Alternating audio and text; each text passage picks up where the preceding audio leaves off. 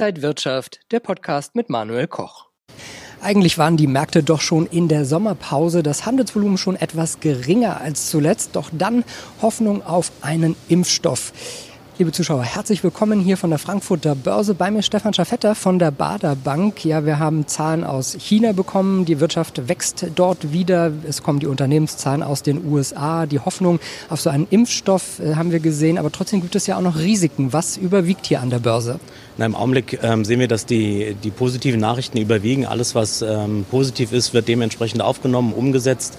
Ähm, gerade die Meldung, dass es an, an einem neuen also einem Impfstoff gearbeitet wird und der unter Umständen zeitnah, was immer auch zeitnah heißen mag, ähm, zur Verfügung stehen könnte. Das äh, unterfüttert hier insgesamt die Aktienmärkte weltweit. Also da setzten alle Anleger große Hoffnungen drauf und insofern ist die Stimmung im Augenblick, ähm, würde ich sagen, besser als die Lage.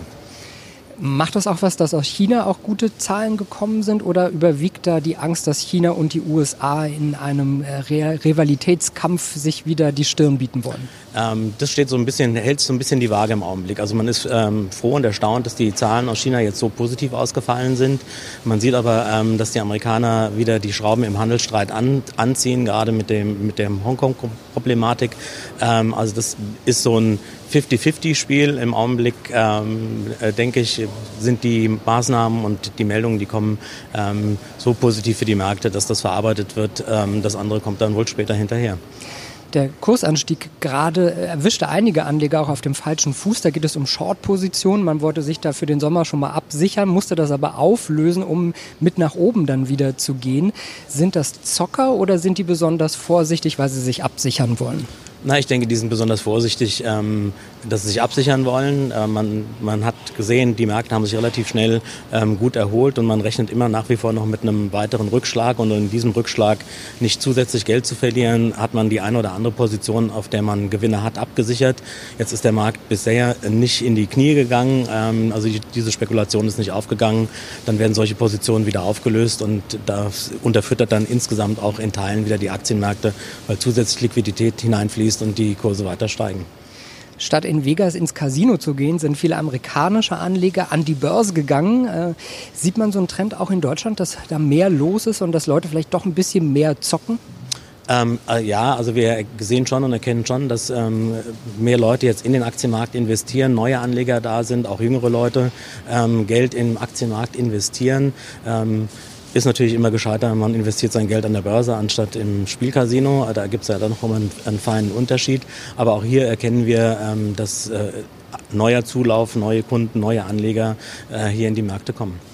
Wie kann es denn jetzt im Sommer für den DAX weitergehen? Sehen wir wieder die Rekordstände? Gehen wir Richtung 14.000 oder ist das dann doch zu optimistisch? Ähm, ich glaube, 14.000 äh, ist vielleicht ein bisschen zu optimistisch. Ähm, da war ja für alle noch die Welt in Ordnung. Im Augenblick haben wir genug Probleme. Ähm, Im Grunde ist ja noch nicht wirklich gelöst. Ähm, die Märkte setzen sehr viel Hoffnung ähm, in einen neuen Impfstoff. Ähm, Gelder von den Regierungen und den Zentralbanken sind ja zuhauf da. Aber trotz dessen sehen wir, dass die Wirtschaft insgesamt weltweit doch sehr unter Druck gekommen ist und lahmt. Also äh, neue Höchststände halte ich für eher unwahrscheinlich. Ich könnte mir durchaus vorstellen, dass der DAX Richtung 3000er, 13.000er Marke geht, ähm, vielleicht auch nochmal ein bisschen drüber schaut, aber das sollte es dann eigentlich im Grunde auch gewesen sein. Was heißt das denn jetzt für Anleger? Wie positioniert man sich da am besten über den Sommer? Ja, also die, die ähm, investiert sind, sollten eigentlich investiert bleiben. Und dann kommen wir auf den anderen, einen Punkt schon mal nochmal zurück. Vielleicht Gewinne absichern in dem Rahmen, in dem man sie hat.